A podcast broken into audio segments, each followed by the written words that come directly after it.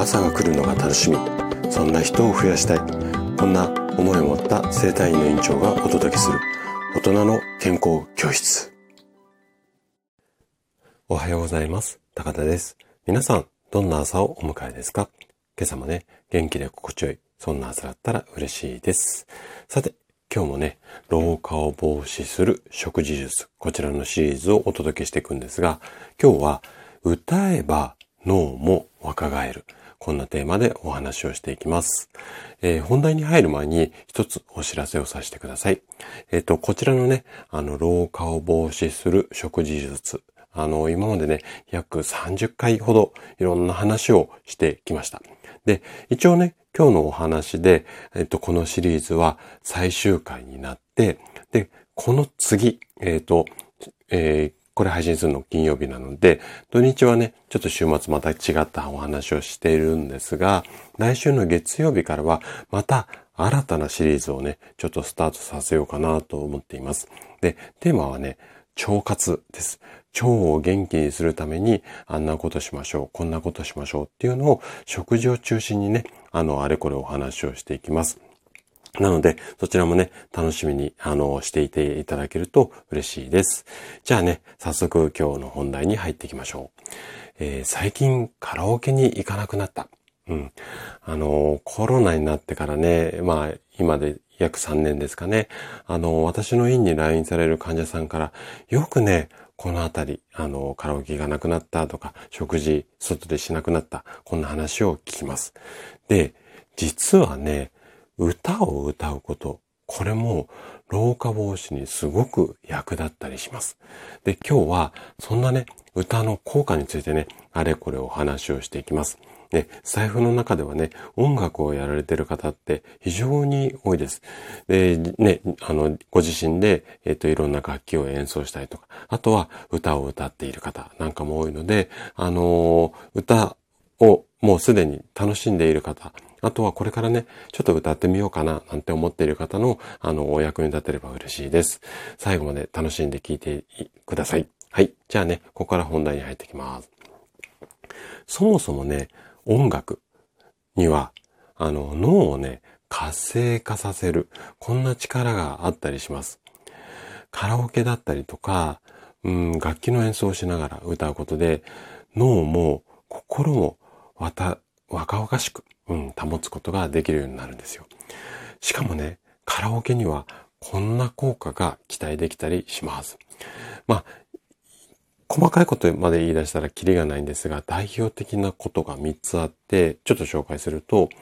まずね、カラオケによって脳の認知機能と関わる、まあ、脳のある部分があるんですが、そこが活性化する。こんな効果があったりだとか、あとはね、歌う時にこう気持ち込めて歌うじゃないですか。で、感情をね、要は表現することで開放的になって、まあ、これが自律神経が整うようになって、これがね、あの、健康とか老化防止につながったりする。あとは音楽そのものをこう聞いたりすることで、あとね、自分で人が歌ってるのと一緒にこう口ずさんだりすることで、まあリラックス、こんな効果があったりします。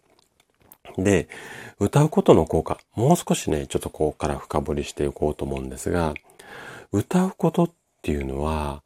本のね、音読をするのと同じような作用を脳にもたらす。これがね、医学的なエビデンスも証明されています。例えばね、本を音読するときっていうのは、内容を理解するために脳の前頭前野、ちょっと難しい言葉なんですが、ちょうどね、おでこのこう、まあ、後ろっていうのかな、おでこの奥の方にあるのが、えっと、脳みその中の前頭前野っていうところなんですが、ここを使って言葉を発したりするので、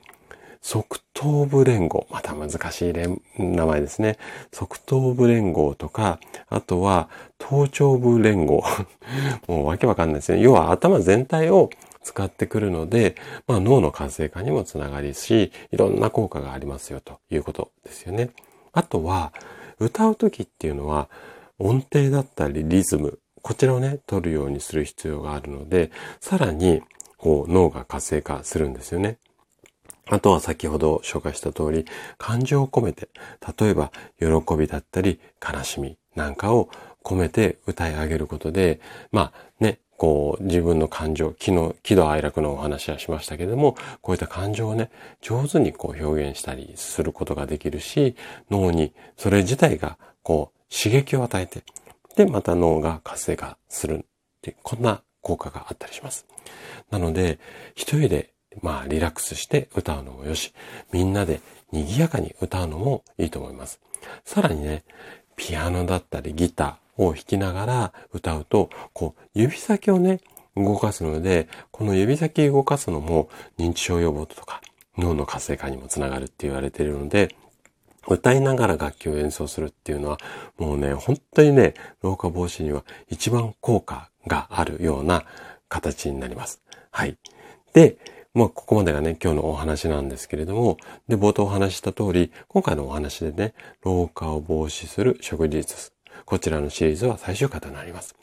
で、最近はね、このネットとか SNS が本当に普及しているので、まあ、いろんなね、健康情報が一瞬で手に入る。こんな時代となりました。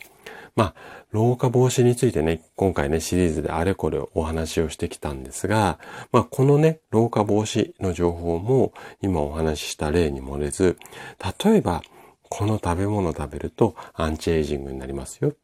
もしくは、この老化がね、老化防止につながりますよ。みたいな情報が、まあ、私みたいな治療家もそうだし、お医者さんもそうだし、管理栄養士さんとかっていう方もそうだし、いろんなね、健康にこう、知識がある方がいろんな形で情報を発信しています。で、それぞれの情報は全部正確なものだし、その情報には嘘がない。ここはね、紛れもない事実だとは思うんですが、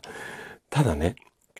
じゃあ、例えば、この食べ物がアンチエイジングに効きますよっていう、その情報そのものがね、あなたの体にとって、まあ、合う情報なのか、合わない情報なのか、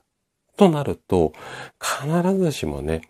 すごく有名なお医者さんが書いた本に書かれているものが、全部ね、あなたの体にぴったり一致した情報かどうか、正しい健康情報かどうか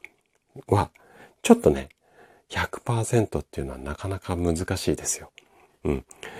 で、指先一つでもう膨大な情報が得られる時代が今なんですけど、まあこんな時代だからこそ、